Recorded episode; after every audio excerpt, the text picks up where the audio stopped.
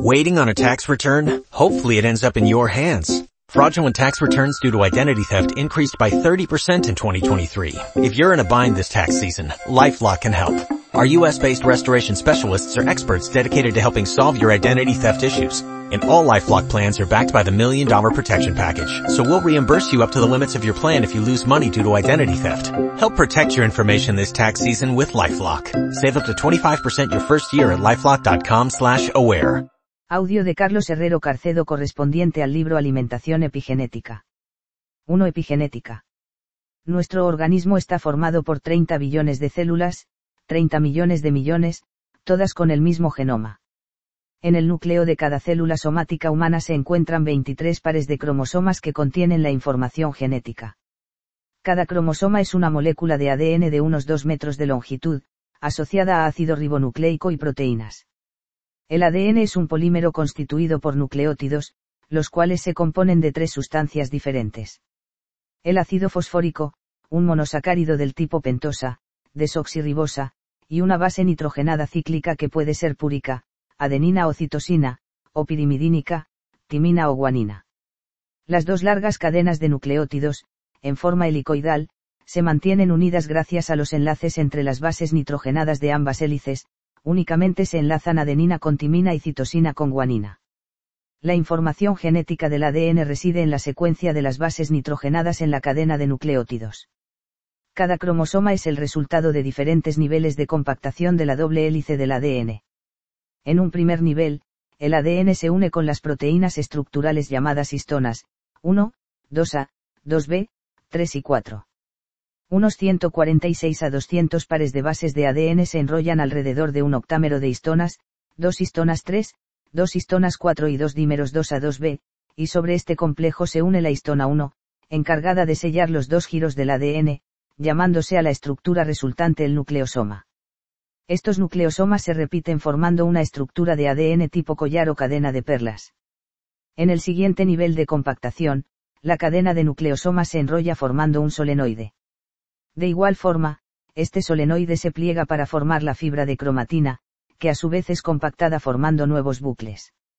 Finalmente, un nuevo grado de compactación dará lugar a un denso paquete de cromatina, formándose los brazos de los cromosomas.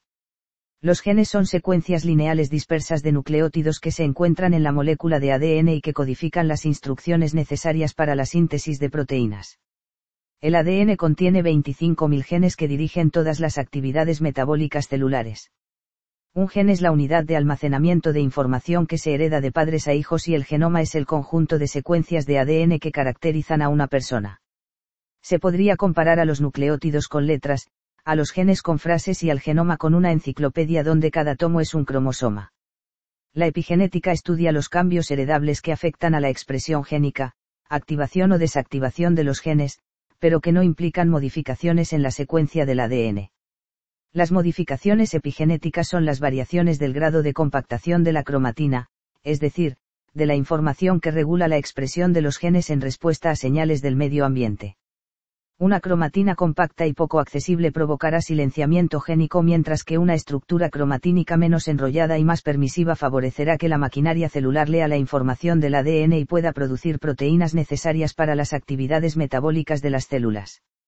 Las marcas epigenéticas que modifican la estructura de la cromatina, en respuesta a factores del medio ambiente como la dieta, el estrés, la actividad física, la obesidad, el tabaquismo, los fármacos, los pesticidas, el ambiente intrauterino, la hipoxia, los disruptores endocrinos, la microbiota intestinal, la inflamación, los metales pesados, los compuestos químicos, etc., cambiarán la regulación de la expresión génica en el sentido de apagado, desactivación o silenciamiento génico, o en el sentido de encendido, activación o expresión de los genes.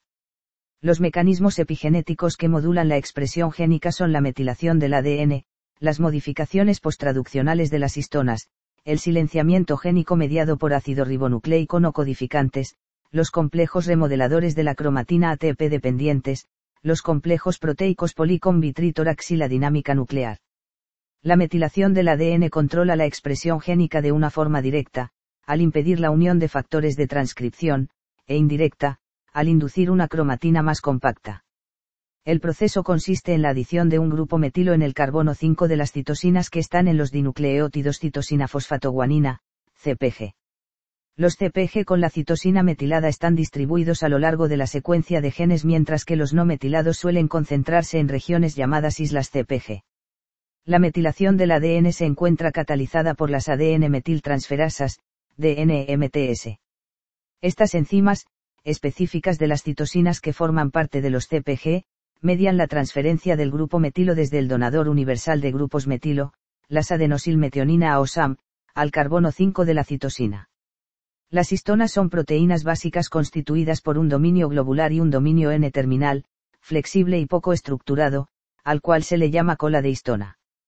Las colas de histona sobresalen fuera del nucleosoma y suelen unirse a otros nucleosomas, lo que daría lugar a una cromatina no modificada más enrollada y a una mayor represión transcripcional. Las colas de histonas que sufren acetilaciones de las lisinas se recogen en una estructura de menor longitud impidiendo su unión con otros nucleosomas. De esta forma, la cromatina se encuentra menos compacta y más accesible a proteínas reguladoras que promueven la expresión génica. La acetilación, adición de un grupo acetilo, de las lisinas de las colas de histonas es regulada por las histona acetiltransferasas, ATS, con efecto activador de la transcripción, mientras que la desacetilación, eliminación de un grupo acetilo, es mediada por las histona desacetilasas, DAX, y promueve la represión transcripcional. Otra modificación postraduccional de las colas de histonas es la metilación de las lisinas, catalizada por las histona metiltransferasas, HMTS, y cuyo efecto dependerá del residuo de lisina que se encuentre metilado. Generalmente, las lisinas metiladas suelen unirse con proteínas que enrollan la cromatina e inducen silenciamiento de genes asociados. Otro mecanismo epigenético es la regulación de la expresión génica mediada por ácido ribonucleico no codificantes, ácido ribonucleico ONC, moléculas de ácido ribonucleico funcionales, con alta especificidad por secuencias de ADN, que no se traducen en proteínas. Estos ácidos ribonucleico no codificantes suelen ser de dos tipos, pequeños o largos. Los microácidos ribonucleicos son genes endógenos que salen del núcleo y forman los ácidos ribonucleico pequeños interferentes, los cuales son los que regulan la expresión de genes endógenos. Por otra parte, los LNC ácido ribonucleico parecen cambiar la expresión génica a través de la modificación de la cromatina, la activación transcripcional y la inducción de la degradación del ácido ribonucleico mensajero.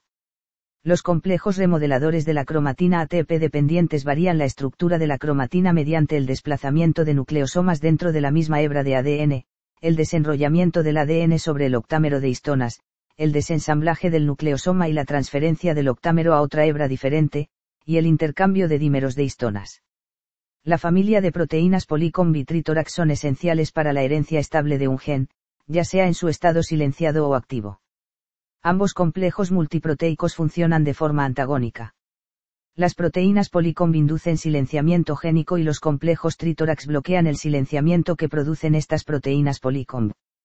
Existen grupos de genes organizados y localizados a lo largo de un cromosoma que participan en vías comunes de regulación, independientemente de la distancia cromatínica que les separe y la proximidad entre los dominios a expresar. Esta cooperación optimiza los recursos empleados en la regulación, procesamiento y transporte de los productos de la expresión de los genes y favorece la coregulación de los genes, incluso de forma intercromosomal.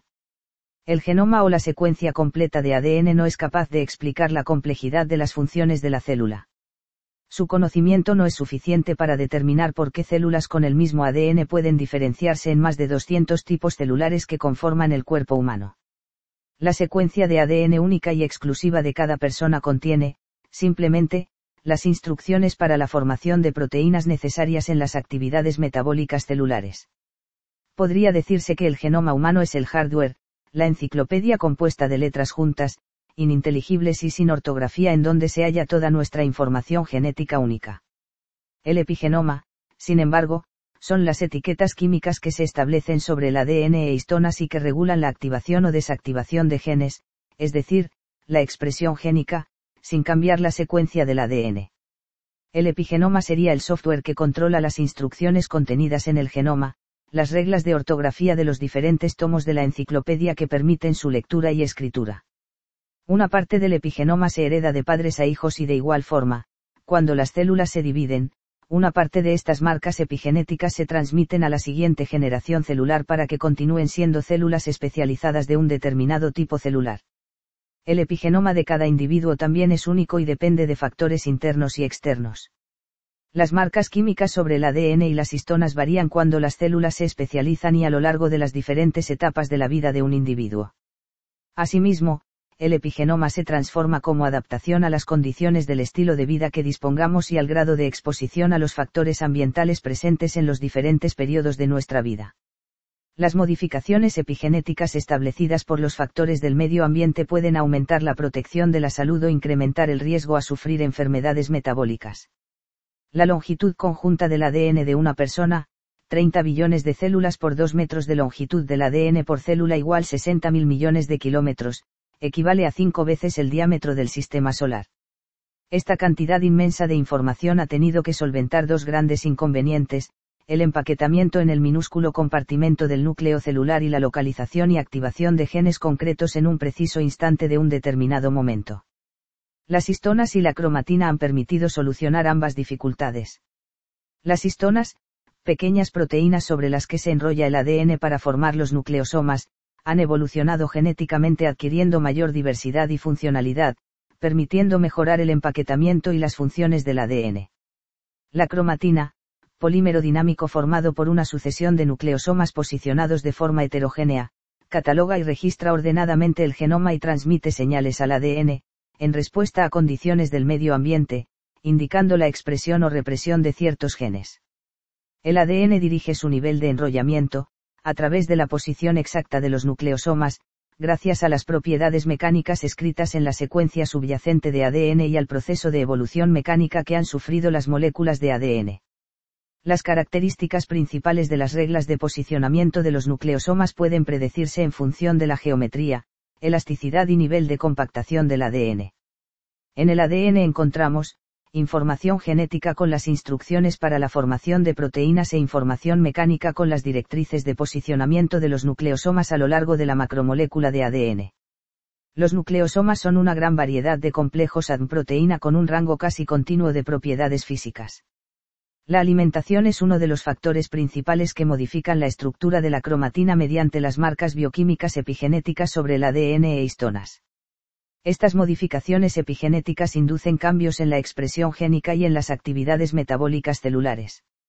La nutrigenética estudia cómo la secuencia genética de una persona condiciona la respuesta a los nutrientes de su dieta. Esta ciencia se centra en la identificación y caracterización de las variantes genéticas o cambios en la secuencia del ADN que inducen respuestas diferenciales a los nutrientes y determinan un riesgo potencial a desarrollar enfermedades.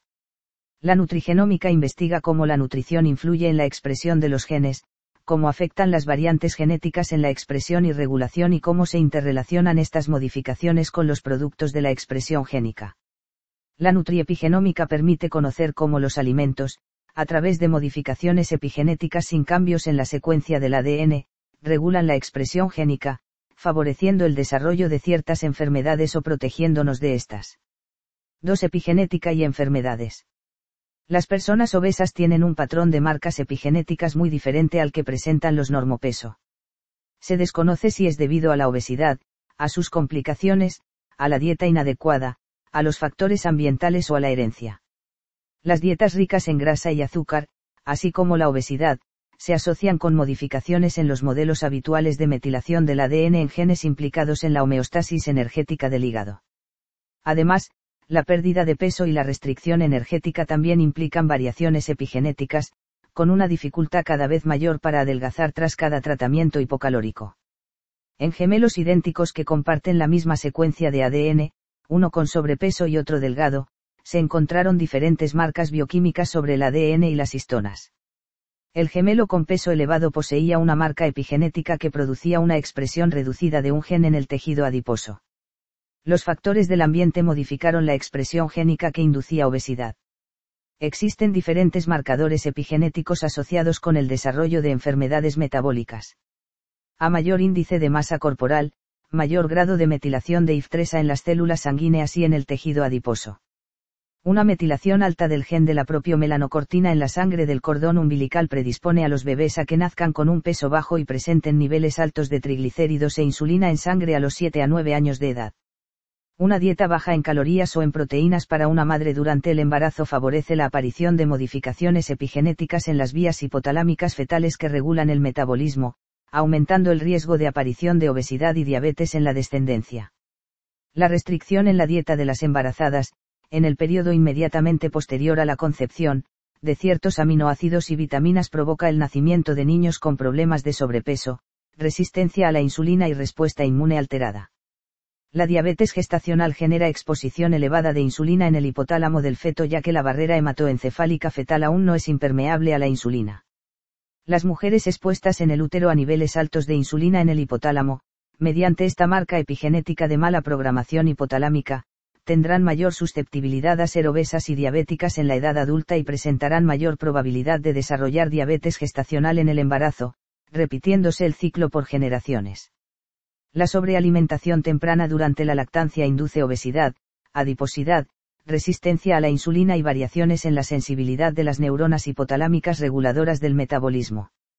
En la edad adulta, estas personas se ven más afectadas con las dietas ricas en grasa y azúcar consiguiendo ganancia de peso y desórdenes metabólicos con mayor facilidad y rapidez. Muchos de los factores de riesgo que aumentan la probabilidad de padecer diabetes mellitus tipo 2 pueden cambiar el patrón epigenético en el hígado, tejido adiposo y músculo esquelético variando la expresión génica y el metabolismo en dichos tejidos. En los islotes de Langerhans de pacientes diabéticos se han encontrado genes aberrantemente metilados. La restricción proteica en animales preñados da lugar a descendencia con hipermetilación global en el hígado, hipometilación específica en unos genes e hipermetilación en otros genes en el hígado, tejido adiposo y páncreas. Estas marcas epigenéticas en la descendencia provocan alteraciones metabólicas que pueden ser evitadas y compensadas con la incorporación de ácido fólico en la dieta materna restrictiva de proteína. Una restricción proteica en los hábitos dietarios del padre está asociada con alteraciones en los patrones de metilación del ADN en genes implicados con el metabolismo del colesterol en el hígado de los hijos. Asimismo, una dieta paterna rica en grasas da lugar a disfunción de las células beta pancreáticas en las féminas de la descendencia. La restricción calórica global durante el embarazo reduce la expresión del factor de transcripción PDX1 en el páncreas, involucrado en el desarrollo temprano del páncreas, en la diferenciación tardía de las células beta y en la adecuada funcionalidad de las células pancreáticas en la descendencia. La disminución de la expresión de PDX1 induce resistencia a la insulina. En un modelo de rata con restricción en el crecimiento uterino por ligadura de las arterias uterinas, los ratones nacidos presentaban una masa reducida de células beta y un nivel más bajo de expresión del factor de transcripción PDX1. En el útero, a las 24 horas de la ligadura de las arterias disminuía la acetilación de las histonas 3 y 4 en la descendencia, es decir, decrecía la activación transcripcional. Al nacimiento, continuaba la disminución de la acetilación de las histonas 3 y 4 y se iniciaba la reducción de la metilación de la lisina 4 de las histonas 3, es decir, se eliminaba otra conocida marca de activación génica. De esta forma, disminuía la expresión del factor de transcripción PDX1 en el páncreas, aparecían marcadores de estrés oxidativo y se establecían niveles de glucosa alterados. Los factores ambientales provocan cambios en los patrones de expresión génica que se mantienen a lo largo de los años, aun cuando desaparece el factor que los altera. Los niños que han estado expuestos en el útero a la desnutrición, obesidad o diabetes gestacional de la madre presentan un mayor riesgo de padecer diabetes en la etapa adulta se han encontrado en las placentas de las madres diabéticas modificaciones epigenéticas en los patrones de metilación del ADN de los genes de leptina y adiponectina. Los factores asociados a las complicaciones de la diabetes, como son la hiperglucemia, la desregulación en la producción de los factores de crecimiento, el estrés oxidativo y las citocinas inflamatorias, pueden conducir a la disfuncionalidad de varios mecanismos epigenéticos sinérgicos y a la expresión de genes que promuevan patologías en las células del endotelio vascular, del músculo liso vascular, de la retina y del músculo cardíaco.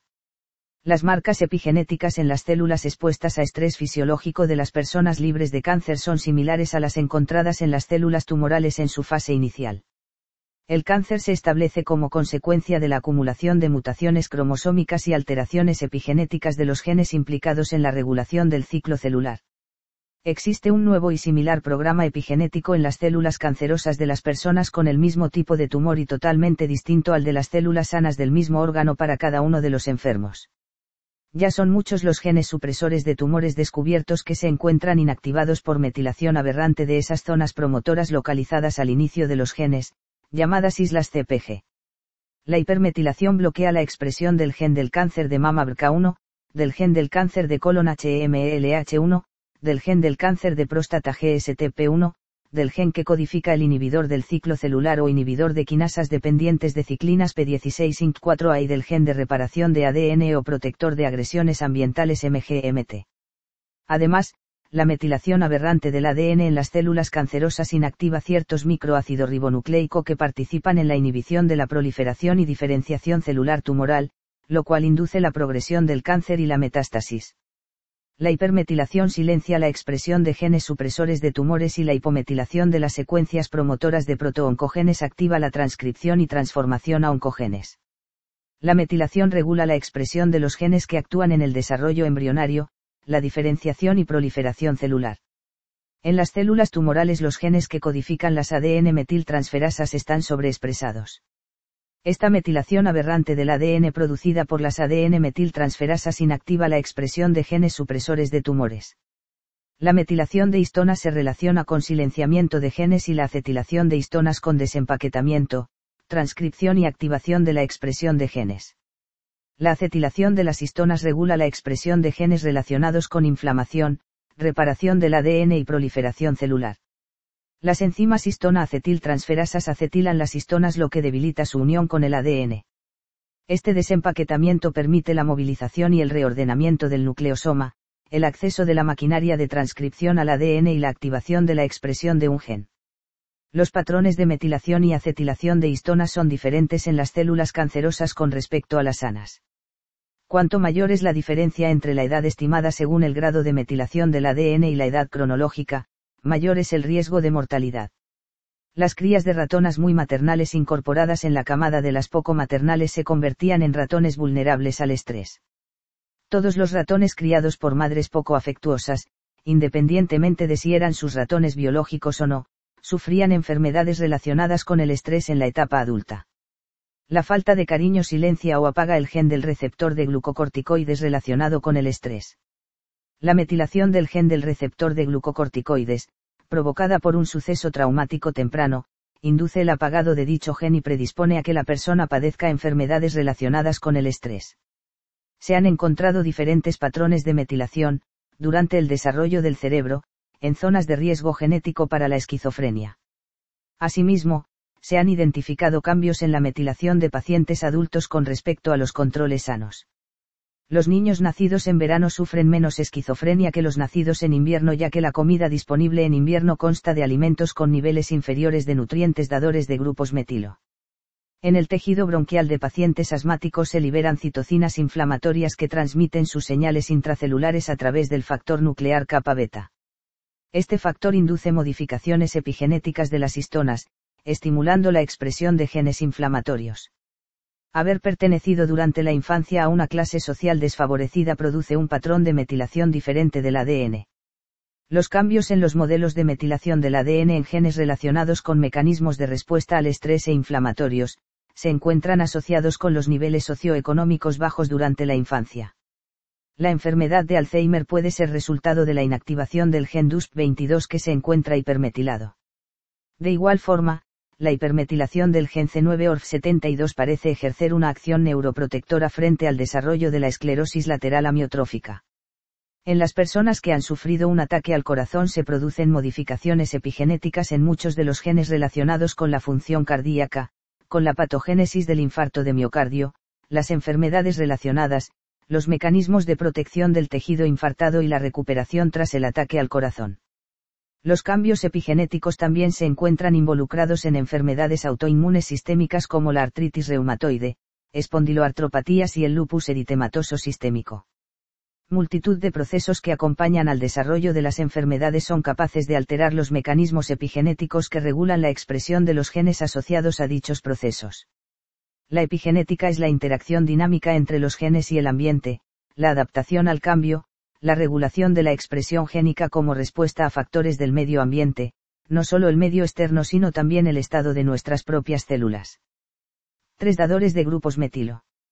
Las adenosilmetionina, SAM, es un importante dador de grupos metilo del organismo involucrado en la remetilación de más de un centenar de metabolitos, ADN, lípidos, creatinina, hormonas y neurotransmisores, y en la regulación del metabolismo de los aminoácidos azufrados, vitamina B12 y folato.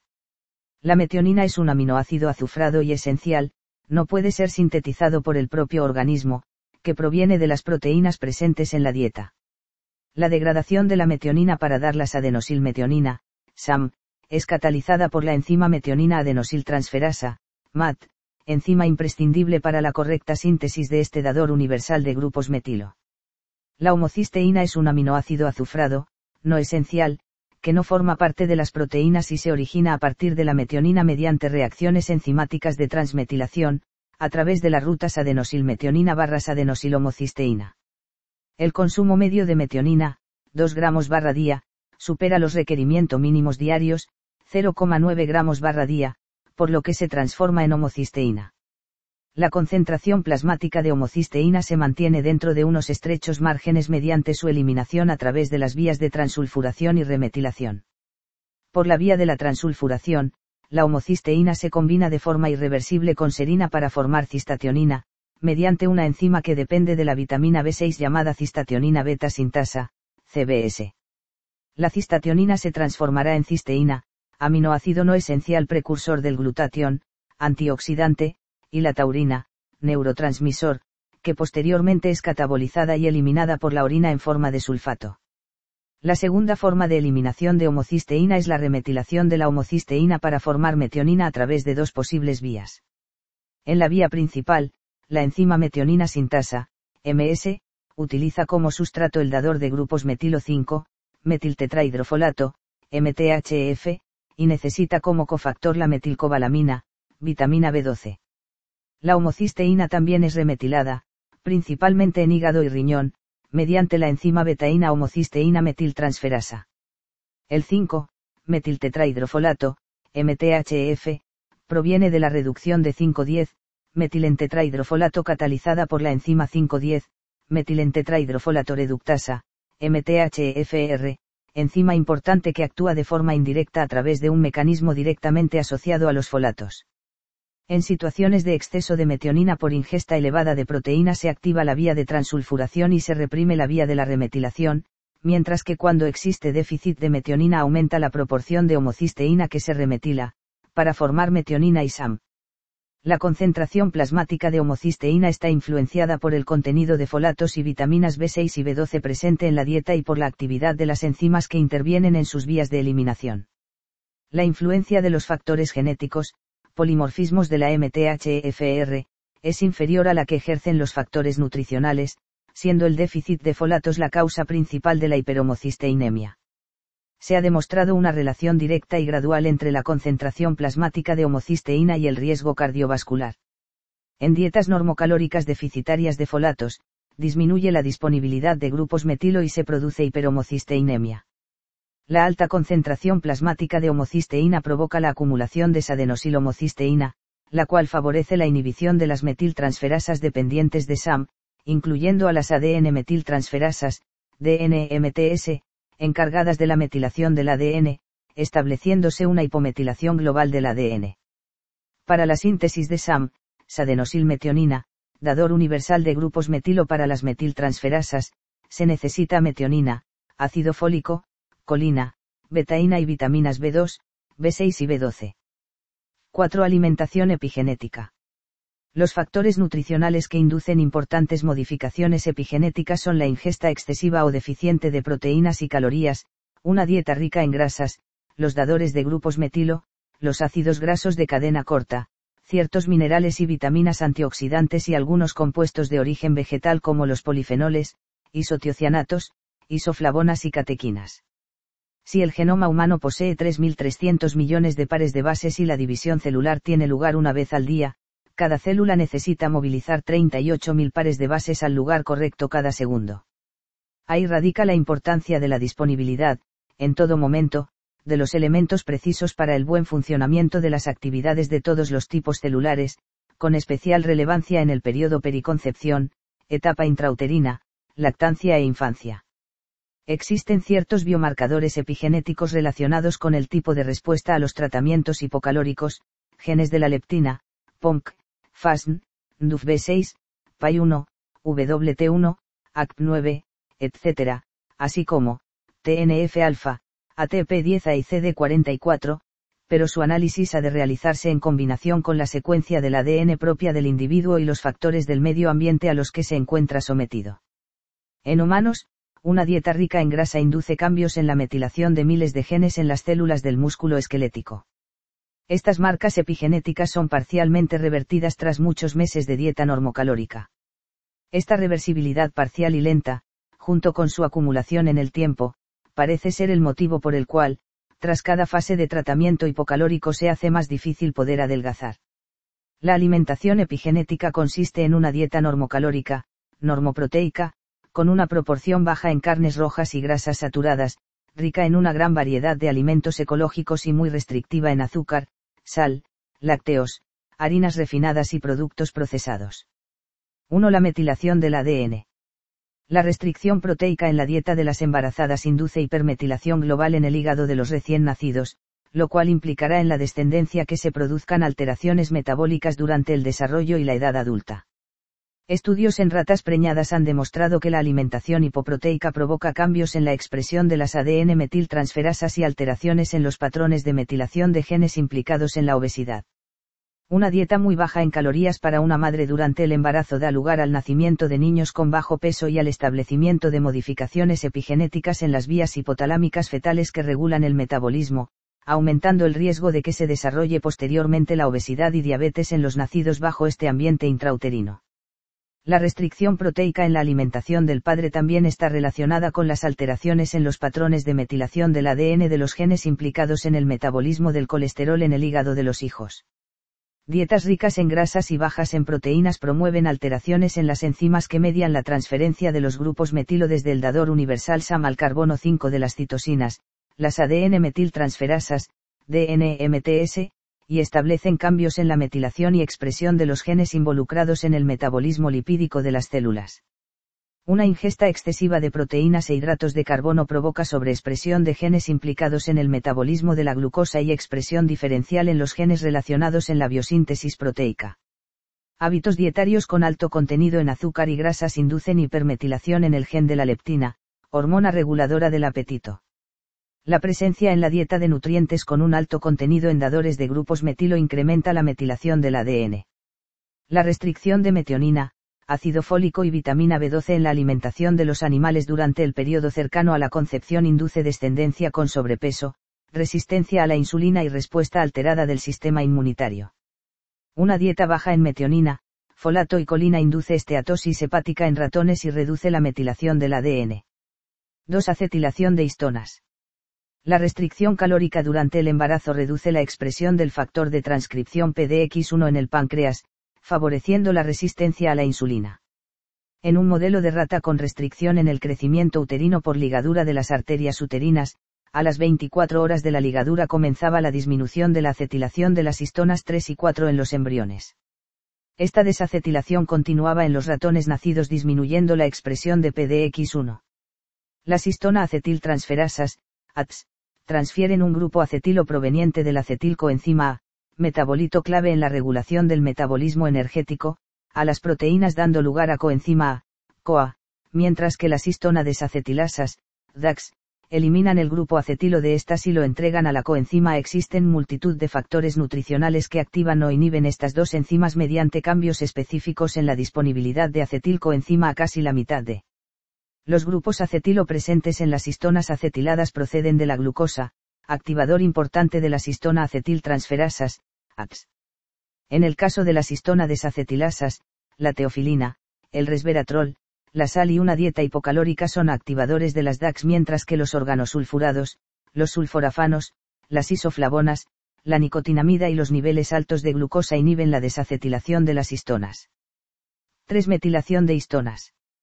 En el modelo de rata con restricción en el crecimiento uterino por ligadura de las arterias uterinas, al nacimiento, además de la disminución de la acetilación de histonas, se iniciaba la reducción de la metilación de la lisina 4 de las histonas 3, eliminándose otra conocida marca de activación génica. En la etapa adulta, estos ratones sometidos durante su etapa fetal a restricción del crecimiento intrauterino, incrementaban la metilación de la lisina 9 de las histonas 3 con lo que se hacía aún más débil la expresión de PDX1 y se favorecía la resistencia a la insulina. Tanto las dietas hipocalóricas como las hipoproteicas, inducen cambios en los patrones habituales de metilación de las histonas 3 que alteran la expresión génica de los receptores de glucocorticoides y del factor de crecimiento semejante a la insulina 2, IF2. El grado de metilación de las histonas también se encuentra asociado a la ingesta de minerales, los estados de hipoglucemia, hiperglucemia e hiperinsulinemia, los niveles elevados del factor de necrosis tumoral alfa, TNF-alfa, en la obesidad y la suplementación con sadenosilmetionina. La vitamina D regula la expresión de genes que codifican la histona de metilasas, HDMTS, enzimas que eliminan grupos metilo y modulan epigenéticamente la expresión génica.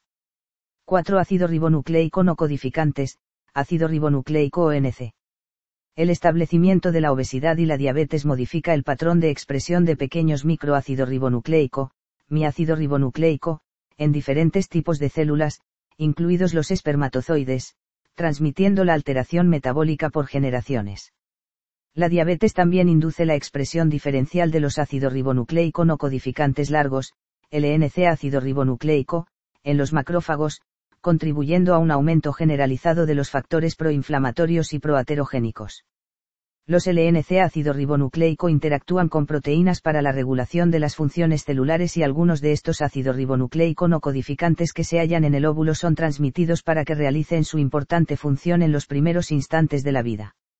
El sulforafano, compuesto presente en el brécol y otras verduras crucíferas, reduce la expresión de ácido ribonucleico no codificantes largos, LNC ácido ribonucleico, en las células de cáncer de próstata, impidiendo la capacidad de las células cancerosas a formar colonias que inducen la metástasis.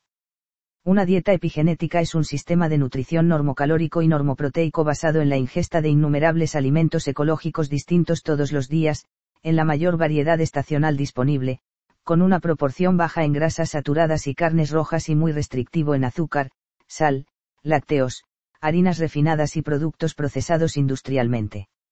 El ritmo circadiano se encuentra también epigenéticamente regulado. Son muchos los genes y metabolitos que varían su concentración durante el día y la noche. Nuestro organismo mantiene diferentes niveles de temperatura, presión arterial y concentraciones de melatonina, leptina y adiponectina a lo largo de las 24 horas. El desequilibrio en la sincronización de nuestro sistema circadiano se encuentra relacionado con el síndrome metabólico, la diabetes mellitus tipo 2, la obesidad, la enfermedad cardiovascular y el cáncer. Varios microácidos ribonucleico modulan el sistema circadiano y algunos de estos pequeños ácidos ribonucleico no codificantes son regulados por el tipo de dieta empleada y sus componentes nutricionales. El reloj hepático se encuentra muy influenciado por los microácidos ribonucleico. La regulación del sistema circadiano mediada por microácido ribonucleico es específica de cada tejido. Estudios en ratones han demostrado que sin desayunar se retrasaba la fase de regulación hepática y en ausencia de la cena los ratones mostraban menor ganancia de peso y acumulación de grasa, así como niveles de glucosa y triglicéridos inferiores. Las personas que cenan tarde suelen presentar mayor dificultad para adelgazar y menor tolerancia a la glucosa. La alimentación epigenética consiste en la administración equilibrada de suficientes alimentos ecológicos diarios, libres de pesticidas, disruptores endocrinos y metales pesados, en el desayuno, la comida y la cena, siendo esta última lo más ligera y temprana posible. Se pueden agrupar los principales factores nutricionales, epigenéticamente bioactivos, y los alimentos que los contienen de la siguiente forma. 1. Polifenoles. Uvas, ciruelas, arándanos, brecol, fresas, lombarda, frambuesas, granada, rábano, remolacha, pomelos, naranjas, berenjena, plátanos, trigo sarraceno, pimientos, coles de Bruselas, arroz dorado, mate, bayas, apio, almendras, cebolla, sauco negro, perejil, aceite de oliva virgen extra, vegetales rojizos y morados, pepinos, aronia, menta, algafucus, orégano, manzanas, moras, café, jengibre, soja, higos, maíz, lechuga, tomillo, limón, escarola, alcachofas, zanahorias, chiles, té verde, salvia seca. Regaliz, aguacates, lino, mango, nueces, canela, albahaca, alcaparras, chocolate negro, cacao, vino tinto, lentejas, albaricoques, calabaza, guisantes, lavanda, avellanas, mandarinas, extracto de semilla de uva, manzanilla, melocotón, cardo mariano, espinacas, cerezas, peras, ají, garbanzos, toronjas, cerveza, judías, tomates, ajo, avellanas, etc. 2 glucosinolatos. Coles de Bruselas, repollos, brécol, grelos, berros, lombarda, alcaparras, coliflor, berzas, navizas, rúcula, nabos, mostaza, rábanos, otras crucíferas y ciertas plantas. 3 órganos sulfurados. Cebollas, ajo, puerros, cebollín, crucíferas y chalota. 4 alimentos con folato.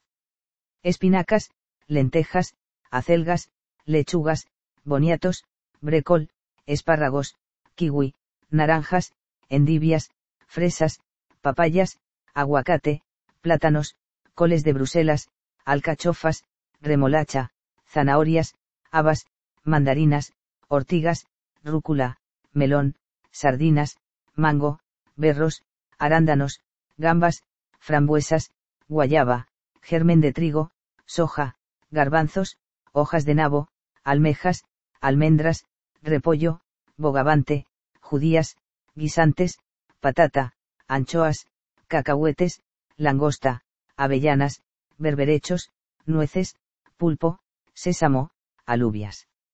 Col rizada, levadura, laurel, arroz integral, hígado de vaca, apio, coliflor, huevos, frijoles, orégano seco, calabaza, semillas de girasol, calabaza y linaza, maíz, pomelo y verduras con hojas de color verde oscuro.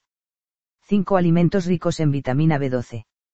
Hígado de vaca y cerdo, riñones de cordero, huevos, mejillones, salmón, yogur, sardinas, queso suizo, almejas, ostras, caballa, arenque, atún, cangrejos, anchoas, gambas, carne de pollo, cordero y vacuno, langosta, pulpo, caviar, langostinos, lengua de vaca y buey, etc. 6 alimentos ricos en metionina. Queso, salmón, carne de pollo, pavo, pato, cerdo y ternera, sardina, yogur, avellanas, brécol, mero, nueces, caballa, almendras, espinacas, cebollas, avena, trigo sarraceno, pimientos rojos, ajo, arroz integral, germen de trigo, avellanas, pipas de girasol, maíz, berros, habas, cereales integrales, coles de Bruselas, pistachos, frijoles, castañas, atún, coliflor y tofu. 7 alimentos ricos en vitamina B2. Hígado de cordero, vaca y cerdo, levadura, chiles, almendras, pimientos rojos, queso roquefort y cabrales, champiñones, sardinas, pimentón, salvado de trigo, caballa, setas, semillas de sésamo, salmón, huevos, yogur, espinacas, anchoas, nueces, guisantes, centollo, lentejas, maíz, gambas, avellanas, garbanzos, carne de cerdo, pollo y vacuno. En las frutas, verduras y hortalizas se pueden encontrar un buen número de sustancias fitoquímicas capaces de modular la expresión génica y evitar las enfermedades. Isotiocianatos, licopeno, indol 3, carbinol, luteína, ditioltionas, antocianinas, sulforafanos, betacaroteno, catequinas, flavanonas, resveratrol, proantocianidinas, flavonoles, compuestos azufrados, ecuol, flavonas, taninos hidrolizables y lignanos. La composición fitoquímica de estas frutas y verduras va a depender de factores externos a la planta como son la calidad del suelo, las condiciones y el tipo de cultivo y los procesos de recolección, manipulación y conservación. La actividad biológica de estos compuestos fitoquímicos y sus metabolitos, además, presenta una gran variabilidad dependiendo de la flora microbiana del intestino grueso de cada persona. La biodisponibilidad y el metabolismo de estos factores nutricionales, epigenéticamente bioactivos, también va a estar influenciada por los alimentos que les acompañen, los hábitos culinarios y el grado de conservación de la matriz del alimento en el que se encuentren. 5 disruptores endocrinos. El reglamento, Comunidad Europea, número 1907-2006 relativo al registro, evaluación, autorización y restricción de las sustancias y preparados químicos, REACH, traslada a la industria la responsabilidad de garantizar que las sustancias y preparados químicos fabricados, importados, vendidos y utilizados en la Unión Europea sean seguros. La industria química ha registrado unas 130.000 sustancias sintéticas a un ritmo de tres nuevas cada día. Para la gran mayoría de estos compuestos químicos existe un desconocimiento general de sus propiedades, usos y efectos sobre la salud de la población. Unas 1.500 sustancias han sido evaluadas como disruptores endocrinos con capacidad para imitar, bloquear o alterar las hormonas. Actúan como hormonas endógenas, alteran su producción y secreción e interfieren en la función y eliminación de estas. Existen 483 sustancias sintéticas autorizadas como plaguicidas en Europa. Aunque en el reglamento 1107-2009 se prohíbe el empleo de plaguicidas que puedan alterar el sistema endocrino y causar efectos nocivos, no se ha podido eliminar los pesticidas con efectos disruptores endocrinos debido a que no se han establecido claramente los criterios legales para su perfecta identificación. Un reglamento adoptado por la Unión Europea en 2012 obligaba a Bruselas, con fecha límite el 13 de diciembre de 2013, a determinar los criterios científicos para la clasificación de los disruptores endocrinos. Tras el recurso por omisión, presentado por Suecia el 4 de julio de 2014, el Tribunal de Justicia de la Unión Europea sentencia, en diciembre de 2015, que la Comisión Europea ha infringido el derecho de la Unión por no regular en plazo el empleo de estos compuestos químicos peligrosos para el ser humano y el medio ambiente. La Comisión Europea, finalmente, presentó el 15 de junio de 2016 dos borradores que establecían el criterio para identificar a los disruptores endocrinos. Esta nueva propuesta es claramente insuficiente, a pesar de que utiliza la actual definición estipulada por la Organización Mundial de la Salud, debido a que no aplica el principio de precaución de forma general y únicamente tiene en cuenta las sustancias químicas muy conocidas que ya han pasado un largo proceso de validación científica. Algunos disruptores endocrinos pueden ser obesogénicos, aumentan la susceptibilidad de llegar a ser obeso, diabetogénicos, son factores de riesgo que junto con otros, favorecen una mayor probabilidad a desarrollar la diabetes, o diabesogénicos, lo mismo pero con diabesidad, diabetes y obesidad. Cualquier disfunción en el sistema endocrino, provocada por el amplio cóctel de disruptores endocrinos presentes en nuestro cuerpo, puede inducir daños en el sistema reproductor, tumores en órganos hormonodependientes, enfermedades metabólicas, alteraciones en el sistema neurológico y trastornos del sistema neuroinmunoendocrino. El problema de los disruptores endocrinos se agudiza en las ventanas críticas de exposición o etapas críticas del desarrollo que son los 72 días antes de la concepción para los espermatozoides, la etapa intrauterina para el feto y la madre y los dos primeros años para el recién nacido. La toxicología reguladora se basa en el análisis individual de cada compuesto químico con interés de registro y en el límite máximo de residuo para cada componente de forma individualizada. Los disruptores endocrinos presentan mayor efecto a dosis bajas por lo que anulan el dogma de la toxicología actual, toxicidad cuando la dosis es lo suficientemente alta. La dosis de un solo disruptor endocrino es menos determinante que el momento y la duración de la exposición. Lo que realmente provoca disfunción en el sistema endocrino y efectos adversos sobre la salud es el cóctel de disruptores endocrinos presentes en nuestro cuerpo, sobre todo en las etapas de mayor vulnerabilidad de nuestro desarrollo. Los principales disruptores endocrinos son 1. Bisfenola estrógeno sintético que polimeriza muy bien lo que le convierte en el monómero de los plásticos duros y livianos más vendidos, policarbonatos, y las resinas epoxi. 2. Compuestos orgánicos persistentes. Caracterizados por su lipofilicidad, bioacumulación, biomagnificación y larga vida media al presentar baja reactividad con el medio.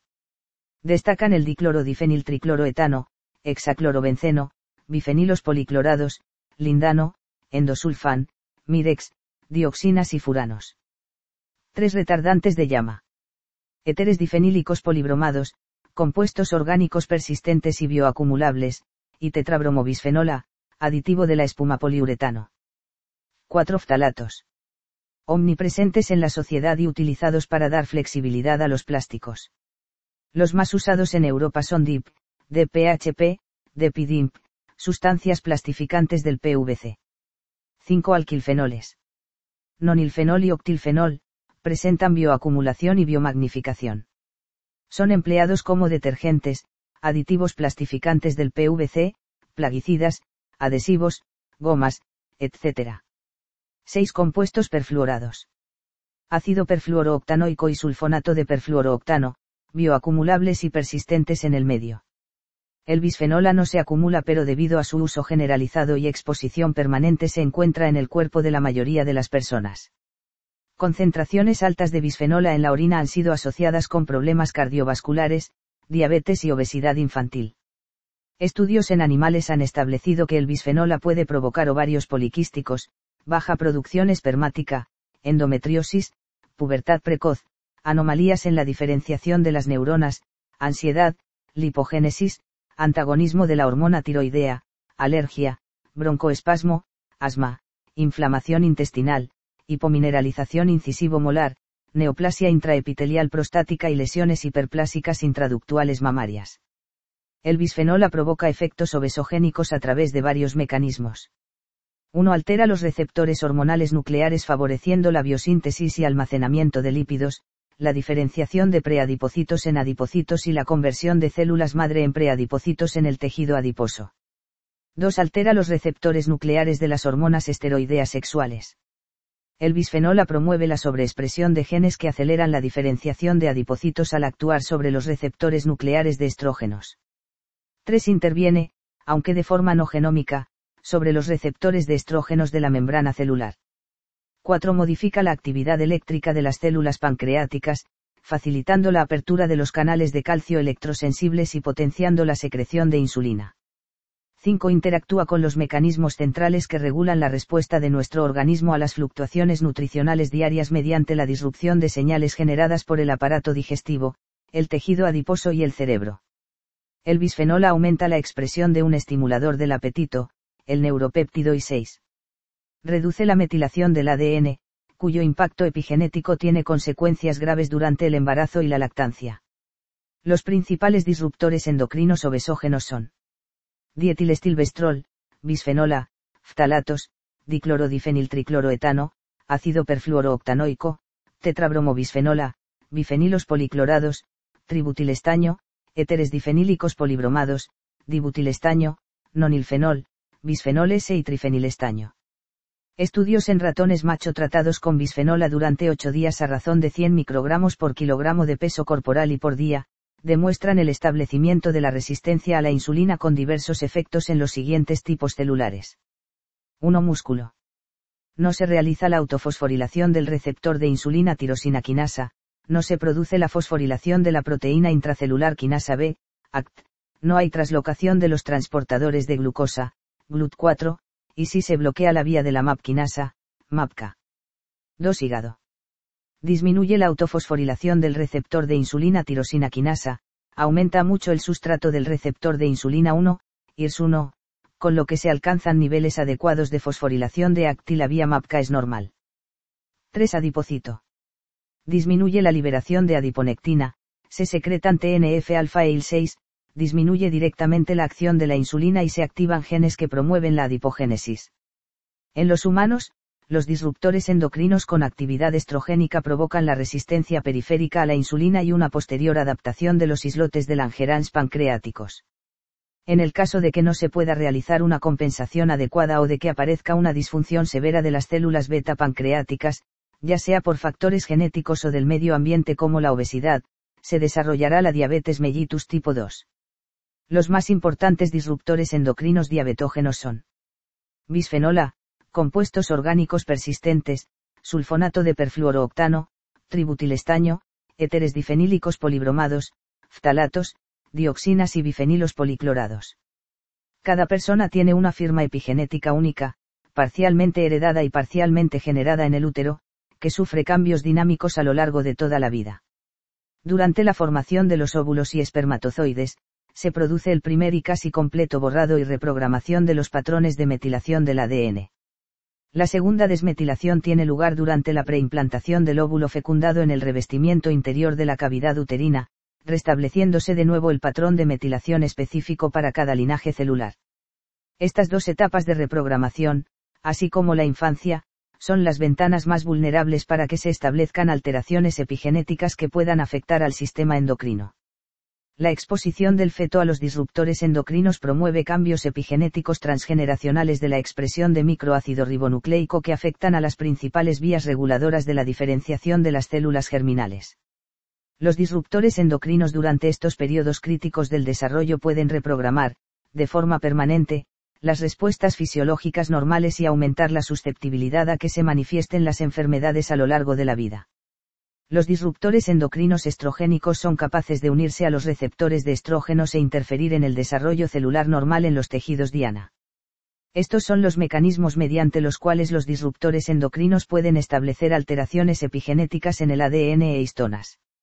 1. Los disruptores endocrinos estrogénicos inducen la señalización de los receptores de estrógenos, de forma no genómica, activando la vía Pi3K, fosfatidinilinositol 3 quinasa, que fosforila la ACT, de esta forma se produce la inactivación de algunas histona metiltransferasas, HMTS, y la consecuente alteración de las marcas epigenéticas habituales de las histonas.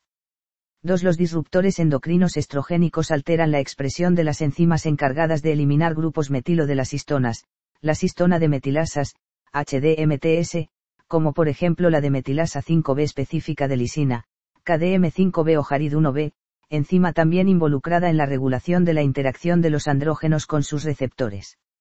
Estas alteraciones epigenéticas de las histonas mantenidas en el tiempo tienen la capacidad de cambiar la respuesta a futuras señales del medio ambiente y aumentar la susceptibilidad a desarrollar enfermedades.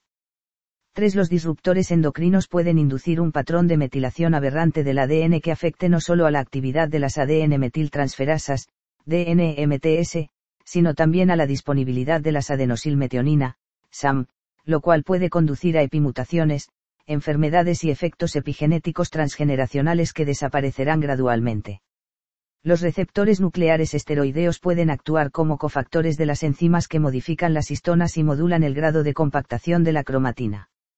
Las histona de metilasas, HDMTS, forman parte de complejos proteicos, en donde también se encuentran unidos los receptores nucleares esteroideos, principalmente los receptores de andrógenos, facilitando la regulación de la transcripción de los genes diana de los receptores esteroideos.